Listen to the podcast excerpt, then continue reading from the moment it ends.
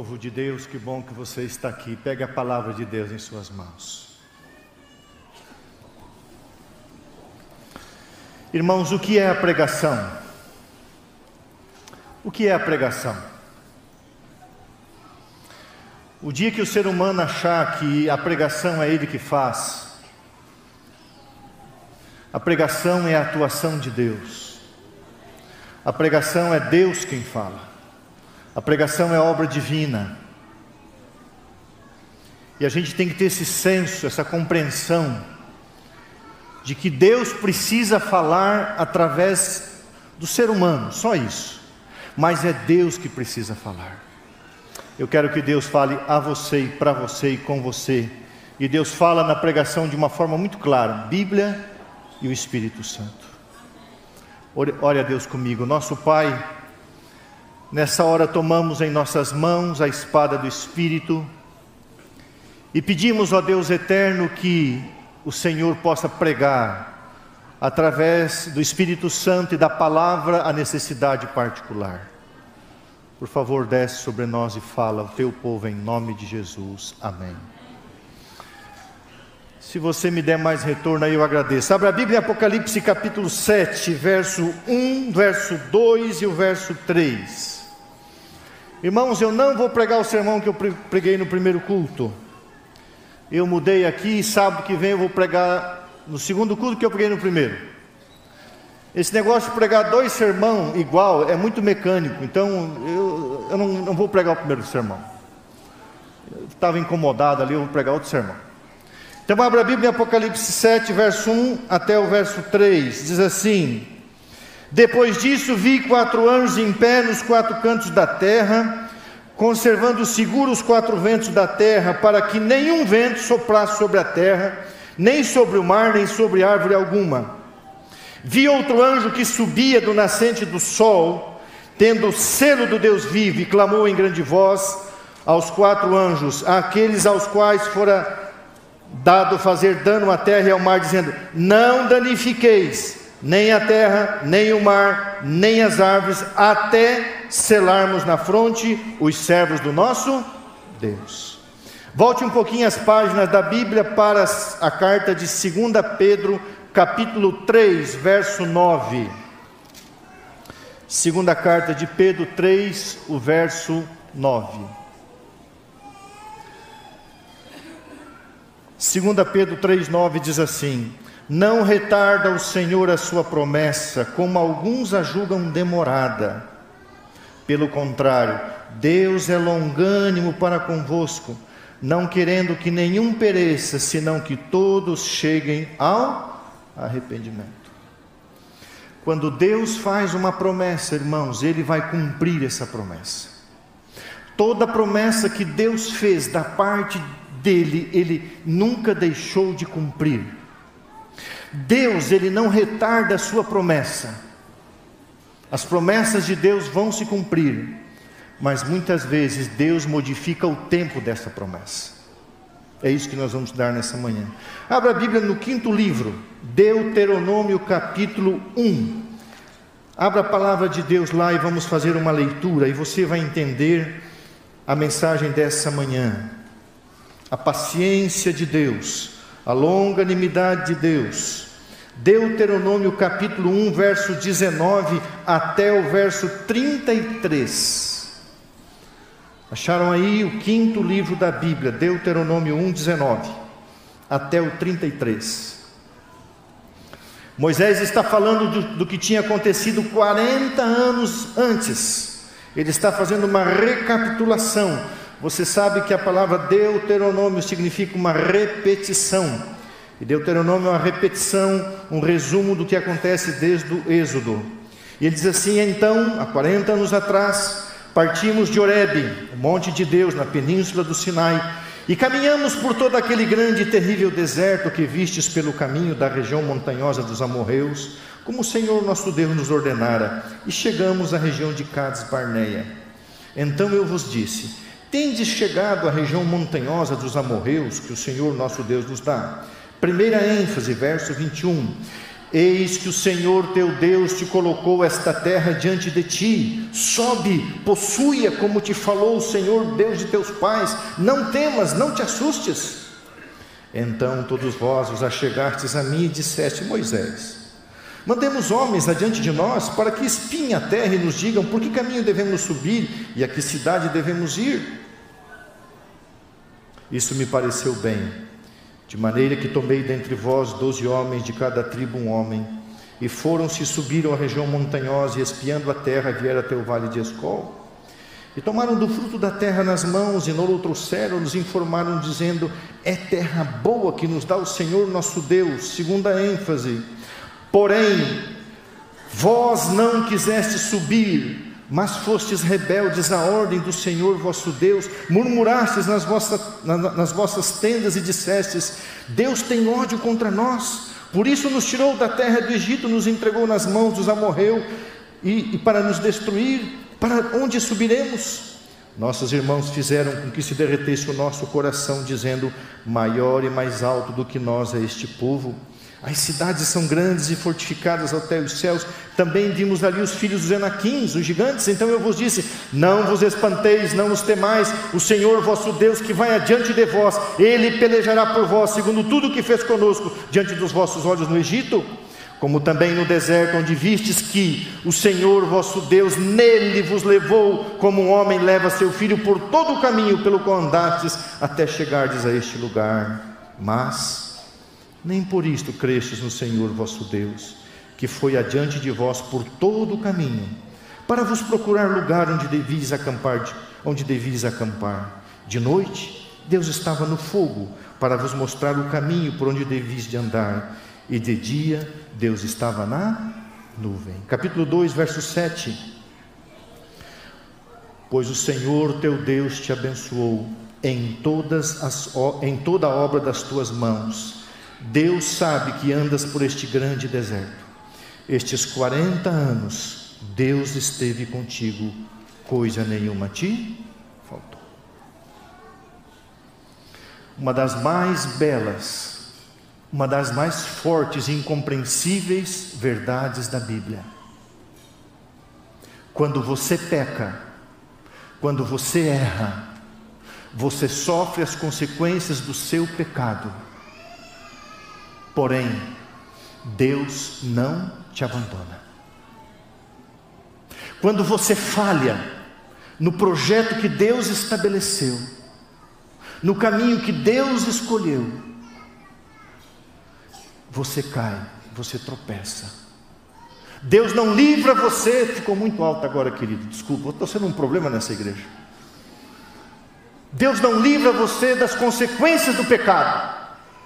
Mas Deus não abandona você nas consequências do seu pecado. Essa é a verdade da Bíblia. Se toda vez que a gente tropeçasse, irmãos, Deus não perseverasse, nenhum de nós salvaria. Moisés estava para partir, ele sabia que ia morrer. Deus orienta ele a relembrar o que tinha acontecido. E Moisés relembra o que tinha acontecido 40 anos antes, está em Números capítulo 13. O povo de Deus vagueia pelo deserto, chega na fronteira da terra prometida. O povo já tinha visto o milagre do Mar Vermelho, o milagre do, do maná, a água saindo da rocha, a intervenção de Deus, o cuidado de Deus. Mas quando chega para possuir a promessa de Deus, a entrada na terra prometida, os líderes chegam para Moisés e dizem: Moisés, vamos espiar a terra. Precisava, irmãos, espiar a terra? Por que, que Deus muitas vezes faz uma promessa e a gente gosta de conferir as promessas de Deus? A gente gosta de ter a segurança daquilo que Deus falou. Deus falou assim: é, eu vou fazer isso, ok, Senhor, me mostre que o Senhor vai fazer, me prove que o Senhor vai fazer isso. Isso ofende a Deus. Se Deus falou, Deus vai fazer. Mas Deus é paciente. Na tenda da congregação, Deus veio. E Moisés disse: Senhor, o povo quer espiar a terra. Deus falou: Tudo bem. Não precisa, mas tudo bem. Então eu vou orientar: escolha um príncipe de cada tribo e mande. 40 dias e 40 noites. Israel é um país pequeno, mais ou menos 370 quilômetros de comprimento, 150 quilômetros de largura, um país tamanho do estado do Acre. 40 dias e 40 noites espiaram a terra, viram os vales férteis, viram o fruto da terra, viram o potencial, voltaram. Ao invés de olhar para o lado luminoso, fizeram aquilo que Satanás quer que você faça na sua vida. O diabo sempre quer que você olhe para o lado escuro, e Deus sempre quer que você olhe para a luz. Cuidado, irmão, com aonde você deposita, onde você repousa o teu olhar, a tua fé, a tua confiança. No mundo tereis aflições, mas não olhe para as aflições, tenha bom ânimo, olhe para mim. O povo volta. A terra é boa. Lógico que é boa, Deus tinha falado que é boa. Mas, adversativa, né? Mas, todavia, tem problema. Eu acho interessante isso, irmãos. Quando as pessoas dizem assim, a igreja tem problema. Eu acho engraçado isso. Irmão, deixa eu fazer uma pergunta para você. Aonde começaram os problemas? Diz para mim. Aonde começaram os problemas? Hã? Quem foi o primeiro ser a ter problema? Hã? Ezequiel 28 e Isaías 14 dizem que Deus, o Pai, o Senhor, cheio de luz e majestade, o Deus eterno e infinito, teve um problema. Um anjo chamado Lúcifer um anjo de luz, porque ele tinha luz? Não. Lúcifer era o anjo assistente de Deus, a luz de Deus que emana dele, a glória dele que irradia dele, a glória saía de Deus e repousava sobre Lúcifer. E ele era cheio de luz. E no coração desse ser criado, cheio de luz, de Deus, misteriosamente nasce a essência do pecado, que é o egoísmo, diz assim: eu vou tomar o lugar de Deus. Eu quero não a luz de Deus, eu quero a glória inteira. E Deus teve problema no céu com uma terça parte dos seus filhos. E aí você não quer ter problema, você não quer ter lutas. Quando eu vejo as famílias com alguma dificuldade, assim, irmão, Deus teve problema com a sua família no céu. Deus perdeu uma terça parte dos anjos. Deus teve problema aqui na terra com seus filhos humanos, Adão e Eva, e Deus perdeu seus filhos, Deus teve problema. E eu acho tão bonito que alguém postou esses dias uma frase muito interessante, quando Jesus vai atrás de Adão e Eva e diz assim: Onde vocês estão? Olha o tipo de pergunta, irmãos, não é o que vocês fizeram, é onde vocês estão. Apesar de você ter pecado, apesar de você ter falhado, eu não vou te abandonar. Essa é a teologia bíblica. O homem peca e sofre as consequências do pecado, mas Deus não desiste dele. Volta os doze espias, olhando para o lado negativo. E Moisés diz assim no verso 21: Eis que o Senhor teu Deus te colocou esta terra diante de si de ti. Sobe, possua, como te falou o Senhor, Deus de teus pais. Não temas, não te assustes. Primeira lição, irmãos: quando Deus faz uma promessa, Deus quer que você creia nessa promessa e que você receba essa promessa e viva essa promessa. Deus não quer que você ouça a palavra dele, Deus quer que você obedeça a palavra dele. Eu cheguei neste colégio em 1988 pobre, não tinha um pardal para dar água. Mas Deus me prometeu que eu iria comportar, vender livros da igreja e me sustentaria. E assim foi. Quantas madrugadas no Rio Grande do Sul, em Santa Catarina, clamando, orando, trabalhando, dizendo: Deus, o Senhor prometeu, o Senhor prometeu, e nunca a água e o pão faltaram. E eu continuo não tendo um pardal para água, porque hum, não precisa pardal para água, né? Mas as dificuldades vieram, as provações vieram. Mas Deus te deu uma promessa. Minha pergunta para você é: você se apega às promessas de Deus? Você crê? Você toma posse da promessa de Deus? Tem alguma coisa em sua vida que Deus falou assim: filho, creia, confie. Você não está fazendo? E aí, irmãos, Moisés disse: vão. Presta atenção numa coisa. Na Bíblia, toda pessoa na Bíblia que recebeu uma promessa de Deus e confiou na promessa de Deus e tomou posse da promessa de Deus, a promessa se cumpriu. Toda pessoa.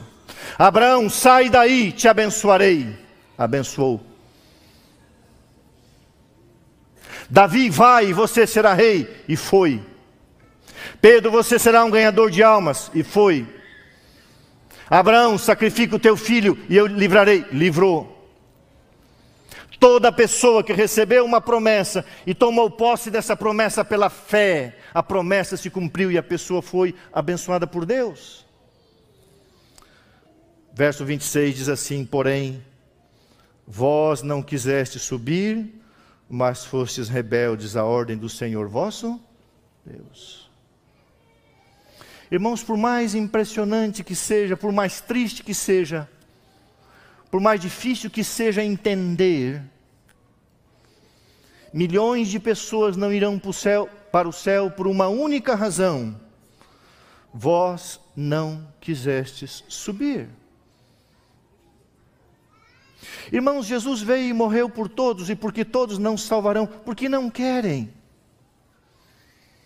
Não querem. Por que, que Deus não leva assim mesmo? Porque o céu não seria um peso de glória, seria um peso de terror. Imagine um alcoólatra que não quer vencer o álcool. Ele chega no céu e diz assim: onde é que é o primeiro boteco? Fala que não tem. Não, não não é para mim. Aí chega o camarada que usa droga, fala assim: onde é que é a esquina que tem um negócio? Não tem. O pornógrafo quer ver pornografia, não tem. O imoral quer praticar, não tem. O céu não é um lugar que ele quer estar. Simplesmente assim. A pessoa não quer. Eu não quer, não quer. A minha esposa deu estudo bíblico para uma pessoa dois anos. Um dia minha esposa me chama para fazer um apelo àquela pessoa, uma pessoa muito distinta, é, uma pessoa de posses, mas ele gostava, ele era relativamente novo, tinha menos de 50 anos, mas ele gostava de beber. E eu fiz um apelo para ele, ele disse assim: Pastor, eu estudei, eu entendi, mas eu não quero largar a bebida. Recebeu estudo bíblico dois anos. Eu não quero. Tá bom. Um dia recebo uma ligação para ir no hospital visitá-lo. E ele está no hospital com o fígado estragado, era o mês de abril. O fígado, ele teria que fazer transplante até final do ano, uma cirrose tomada. A perna dele inchada uma bola se formou.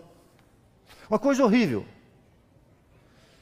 E eu fui até o hospital e quando eu entrei vi aquele inchaço, o rosto dele. Eu olhei bem para o rosto daquele homem. Era bem mais velho que eu na época. Eu falei, querido Fulano, até dezembro você vai estar morto. E você vai morrer perdido conhecendo a verdade, porque você não quer largar a bebida, e em nome de Jesus eu estou te falando: arrepende-te do teu pecado, para de beber. Você vai fazer um transplante de fígado em outra cidade, que levaram anos para arrumar o fígado de uma pessoa que doou, e você vai ainda tomar o órgão que podia salvar a vida de alguém, e você vai morrer perdido se você não largar a bebida. Sabe o que ele falou para mim? Eu não vou parar de beber. Ele fez o transplante, pegou o órgão de uma outra pessoa e em novembro daquele ano eu fiz o funeral. Não quer.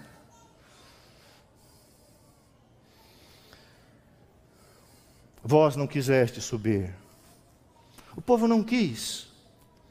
Agora, irmãos, capítulo 2, verso 7. Aí eu quero partir para o coração e o encerramento. Moisés está dizendo assim: O Senhor teu Deus te abençoou em toda a obra das tuas mãos. Deus sabe que andas por este grande deserto. Esses 40 anos Deus esteve contigo, coisa nenhuma a ti. Sabe o que, que o povo fez? Depois do relatório dos dez espias, você conhece a história? O povo disse assim: Vamos voltar para o Egito. E Deus falou assim: Moisés, o povo quer viver no deserto, o povo quer viver na escravidão. Eu já eliminei a possibilidade do retorno, cruzando o Mar Vermelho e destruindo o inimigo. Mas o povo quer viver no deserto. Então, Moisés, deixa esse povo morrer, o pecado vai matar eles, eu vou fazer uma nova nação de você. Começar do zero. E aí Moisés se coloca entre Deus, entre o homem e Deus, diz: Senhor, não faz isso. Irmãos, a maneira como Deus lida com o ser humano é impressionante. Sabe o que eu imagino que Deus, Moisés falou para Deus? Deus, o Senhor esperou por mim 40 anos. Espera mais 40 anos, deixa morrer essa geração. E a Bíblia diz que Deus atendeu a intercessão de Moisés, e Deus que já tinha esperado por Moisés 40 anos, espera pelo povo de Israel mais 40 anos. Deus não retardou a sua promessa, Deus retardou o seu tempo. Em breve Jesus vai voltar, irmãos. Deus não retardou a sua promessa, Deus está retardando o seu tempo, porque Ele é longânimo. E sabe mais? Aquele povo rebelde, a Bíblia diz: vocês ficarão no deserto, mas eu ficarei com vocês. E Deus ficou com o povo no deserto mais 40 anos, esperando se cumprir o que, uma, o que se cumpriria em meses. Você sabe, você já leu. Já era tempo, irmãos, desse mundo ter terminado, já era tempo de a gente ter visto Cristo voltar, já era tempo de nós estarmos no novo céu e numa nova terra, e Jesus ainda não voltou, mas a sua promessa não caducou, apesar de vivermos num tempo emprestado. O Senhor teu Deus te abençoou em toda a obra das tuas mãos. Além de perdoar o povo, além de ficar com o povo, Deus abençoou o povo. Deus esteve contigo, coisa nenhuma te faltou. Moisés morreu. Deus levanta uma nova geração, um novo líder. E uma nova geração e um novo líder finalmente entram na terra prometida. Por que Deus faz assim? Porque Deus age assim. Irmão, não acontece mesmo com a gente. A gente dá as cabeçadas, o ser humano erra. Estamos aqui no deserto da vida e Deus diz assim: filho, você vai sofrer, mas eu não vou te abandonar. Da minha parte eu vou perseverar até o fim, para que no fim você entre na terra prometida. Deus não retarda a sua promessa. Deus retarda muitas vezes o tempo, para que na lentidão humana, para que no retardo humano, Deus consiga salvar quem Ele quer salvar. Como anda a sua vida com Deus? Como anda o seu caminhar com Deus? Quanto tempo Deus tem esperado por você, por mim? O que ainda falta, irmãos, para que realmente a coisa termine, a história do pecado termine, a gente atravesse, a gente cruze o Jordão e vá viver a vida eterna. O que, que está faltando? Em 1985, eu tinha 19 anos. Era um jovem apostatado nascido e criado num berço adventista no meio de alemães, em Santa Catarina. Uma colônia de alemães. A igreja chegou a ter mais de 200 membros alemães, era uma comunidade muito forte. Eu nasci e me criei ali.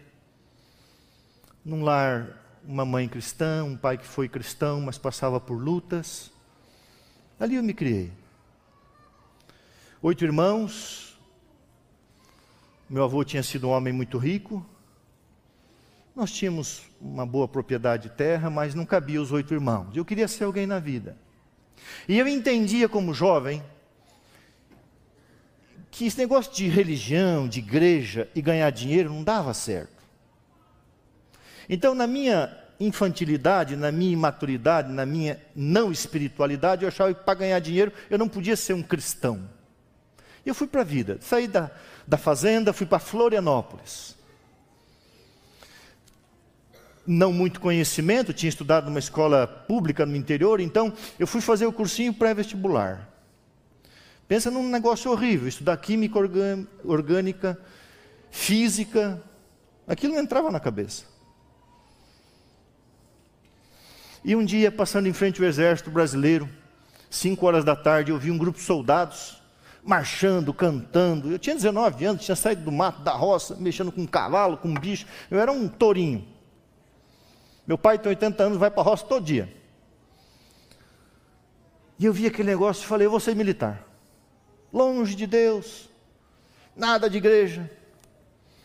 Entrei no exército, consegui mudar a minha circunscrição militar do interior, que o pessoal da roça não serve, para a cidade, consegui entrar no exército em, em fevereiro de 1985. Coisa mais linda, rapei a, raparam a minha cabeça, me deram uniforme de gala, uniforme de, de fazer exercício, uniforme de treinamento, o fuzil um fuzil pesado, FAL, fuzil automático leve. Se você acertasse uma pessoa a 700 metros, você matava ela. Era infantaria do Exército Brasileiro. Eu estou falando de 1985, depois das diretas já de 83, ainda o, o país respirava muito do período militar. E eu amava aquilo. Então eu peguei as minhas coisas, estou no beliche do, do, do, da companhia de apoio era a companhia de serviço, companhia de apoio, primeira e segunda companhia, PE, polícia do exército. Eu estou ali tirando as minhas coisas, passa um jovem cantando assim: Oh, que esperança vibra em nosso ser. Eu olhei e falei assim: hum, tem um, adventista aqui. Aí eu fiquei olhando ele assim, dois belijos, ele tirou a Bíblia, a lição, a meditação. E eu falei: hum. Aí eu fumava escondido, tomava uns tragos escondidos, fazia tudo escondido. O que, que adianta, né? Mas fazia. Até que um dia ele descobriu um jovem adventista do sétimo dia. E ele chegou para mim e falou assim: Gilson, você é adventista? Falei, sou. É, é, você é da onde? Eu falei, lá do mato, lá da roça. Criador de cavalo e boi. Ovelha. Depois eu vou contar umas histórias. Eu cuidei de 56 ovelhas na minha adolescência. Dava muito trabalho para meu pai, matava muita ovelha. Ele falou: Eu sou diretor do Clube dos Bravadores tal, e nós vamos honrar o sábado do Senhor, porque eu vim obrigatório. Eu falei: Vamos. E passou o mês de fevereiro, março, chegou abril. No mês de maio tinha um acampamento numa região chamada Maciambu, atrás do, monte, do Morro Cambirela. Quem conhece Florianópolis, uma região de reserva do Exército, uma região fria, úmida, gélida, cheia de cobra, cheia de bicho peçonhento. E eu estava esperando para ir para o mato, porque eu me criei no mato. Ele chegou e disse: Vamos na sala do capitão. O capitão, um líder da igreja batista, um homem de Deus. Ele chegou com a Bíblia e eu sem Bíblia, não tinha Bíblia. Capitão, nós somos adventistas do sétimo dia e nós vamos guardar o sábado. E começou a pregar para o capitão. O capitão levantou e falou assim: Aqui é exército, aqui não é igreja. E vocês vão preso. E expulsou a gente dali. Eu falei: Rapaz, pega leve, calma. Eu falei: Olha, eu quero ser militar, mas você, né? Enfim, muita história aí. Fomos para o, o acampamento, treinamento militar na selva, quarta, quinta, sexta e sábado. Ah, irmãos queridos, na quinta-feira à noite teve um, um, treinamento. Eu fiquei três dias sem dormir, três dias sem tomar banho, três dias com coturno molhado. Depois me deu um monte de problemas, sofri uma cirurgia nos dois pés, um monte de fungo. Eu estava feliz da vida. Na quinta-feira à noite teve um treinamento pista de fio, que os desbravadores fazem uma simulação. Aquela era de verdade. A sala de recepção, e eu fui o primeiro a chegar, era um banhado que a água dava aqui, a gente sentava e a água dava, água não, o lodo, a lama dava aqui, e o capitão Araújo gritava: "Se esconde!" E você enfiava a cabeça na lama e quando saía aquela coisa linda escorria. Era uma beleza. E eu feliz, animado, empolgado, extremamente empolgado, fui o primeiro a chegar no amanhecer, uh, naquela madrugada. E olharam para mim, anotaram meu nome, me chamaram, falou: "Você vai fazer o CFC, curso de formação de cabo direto, depois vai para a ESA, Escola de Sargento das Armas, e você vai fazer carreira, logo vai ser um, um oficial do exército". Eu estava feliz da vida. Sexta-feira à tarde, o sol abriu. Estou eu ali num abismo, embaixo um rio, travessia sobre abismos. Crawl simples, crawl duplo, falsa baiana, salto jacaré, mais um monte de coisa lá, corda daqui, corda dali. Eu estou ali esperando para fazer a minha travessia. Aí chega aquele soldado adventista do sétimo dia, cheio do Espírito Santo, falou assim: Gilson, Gilson. Falei: o que foi? O pôr do sol. Falei: que lindo. Ele falou: o sábado. Eu falei, sábado? Sim, qual o problema? Ele falou, você não vai guardar o sábado? Irmãos, eu não posso usar toda a linguagem que usava naquela época. Eu falei assim, cara, meu, lá, na, lá em Santa Catarina falava meu, o meu, fica na tua que eu fico na minha, meu. Larga do meu pé, rapaz. Camarada, você aqui de Florianópolis, você é aqui é, nascido e criado na cidade, você teve mais oportunidade na vida, eu vim, eu, eu, vim de uma família grande, eu tenho que ser alguém na vida, cara, eu vim para o exército para ser militar, voluntário, você fica no meu pé, com Bíblia, com religião, com igreja, dá licença, está me atrapalhando, rapaz. E falei um monte de palavrão e deu uma dura nele. Eu falei, eu vou, eu quero ser um militar, rapaz, você não viu que eu fui indicado para o CFC? E aquele rapaz, usado pelo Espírito Santo, disse: Gilson, você não teme a Deus? E começou a pregar para mim. E o Espírito Santo me convenceu. E eu abandonei o treinamento, e ele abandonou o treinamento. Nos escondemos na minha barraca. E quando deu a noite, quando é feita a contagem das duas companhias, o meu lugar era assim, num canto dele assim, estavam, estavam vazios. E nós nos fomos, fomos encontrados e fomos presos. 1985, infantaria no sul do Brasil. É diferente do que você possa entender. Fomos levados para a barraca dos comandantes, nossas armas foram retiradas, e veio um julgamento, e o julgamento dizia assim: Soldado 501, ele, você vai prestar serviço militar nas horas do sábado ou não? Ele falou não, e começou a citar a Bíblia, e o capitão mandou ele calar a boca.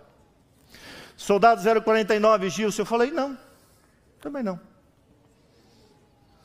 Aí o capitão Eblin leu o termo de insubordinação. Não sei se existe hoje. O soldado que se recusar a prestar ordens de serviço militar será recluso. Recluso quer dizer cadeia.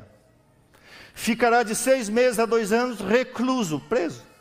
Não poderá nunca ter uma função no, no, no serviço público a nível estadual, municipal e sequer federal. Nunca poderá frequentar uma universidade federal.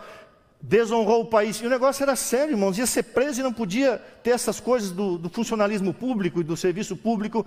E é o que tem em Santa Catarina, em Florianópolis, é o que tinha naquela época. Aí o capitão olhou para mim e falou assim: soldado começou por mim dessa vez de soldado 049, você assina o termo de insubordinação e você se declara preso. Naquela hora, irmãos, eu eu entendi o que é você professar uma fé e não ter a fé que você professa ter. Eu disse, capitão, eu não vim para o exército para ser preso. Eu não vou ser uma vergonha aos meus pais, à minha família, esse ser vivente aí, para não falar outra coisa, esse ser vivente aí me me tirou da linha de serviço e eu vou, vou cuidar da minha vida. Então saia. Eu fui e me sentei em meu lugar, devolver a minha arma, e as duas companhias estavam assentadas diante da tenda, sabendo que dois soldados estavam sendo julgados. Era um julgamento, era um tribunal do exército, restrito àquela situação.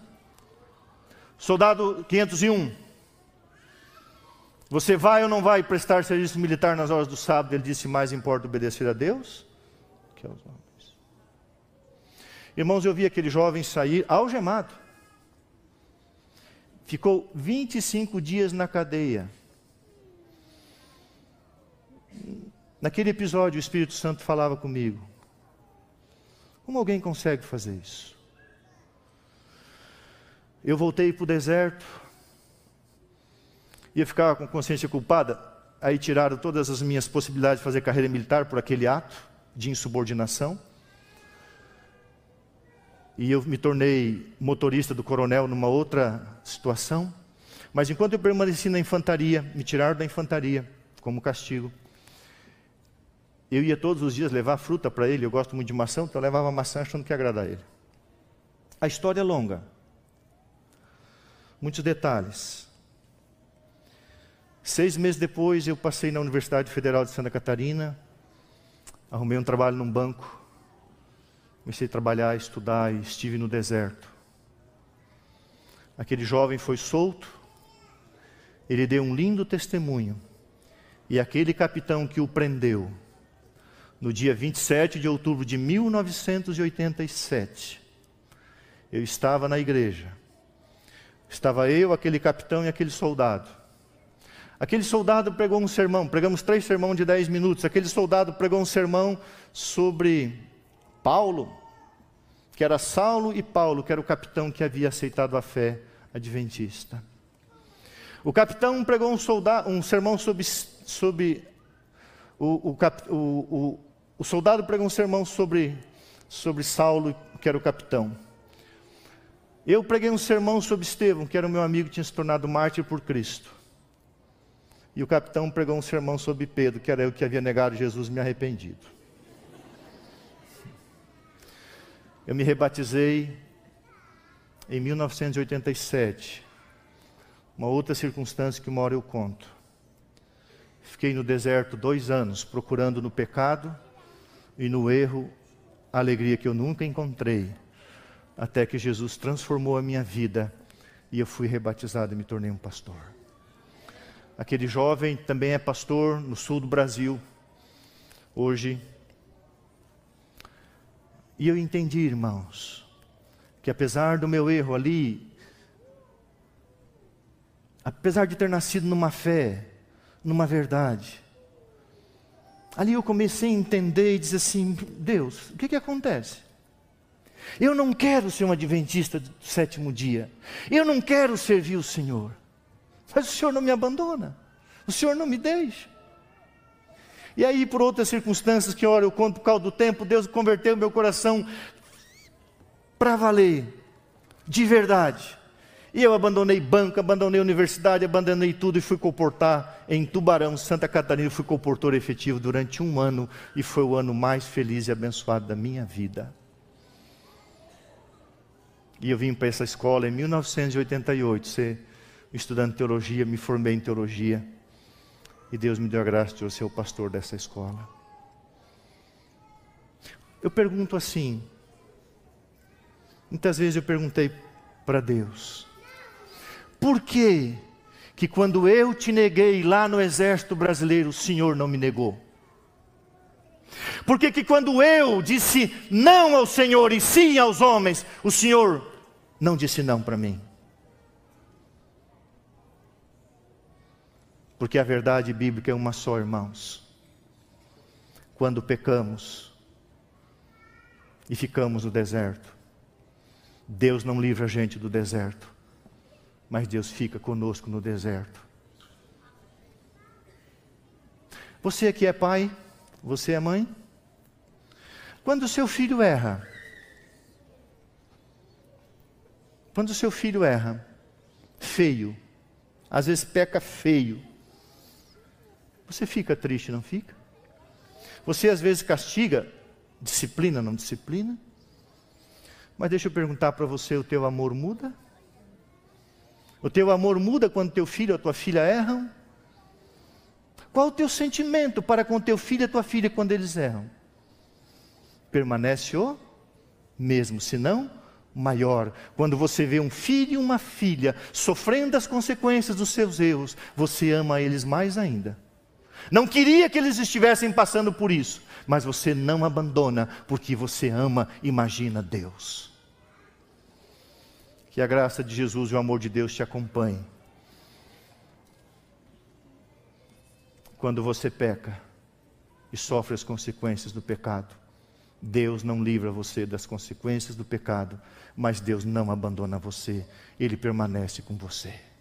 Ele esperou por Moisés 40 anos e ele esperou por Israel 40 anos. No plano de Deus, ele retardou o seu projeto 80 anos, mas finalmente ele cumpriu a sua promessa e levou a descendência de Abraão para dentro da terra prometida. Não sei quantos anos mais Deus vai esperar por você e por mim.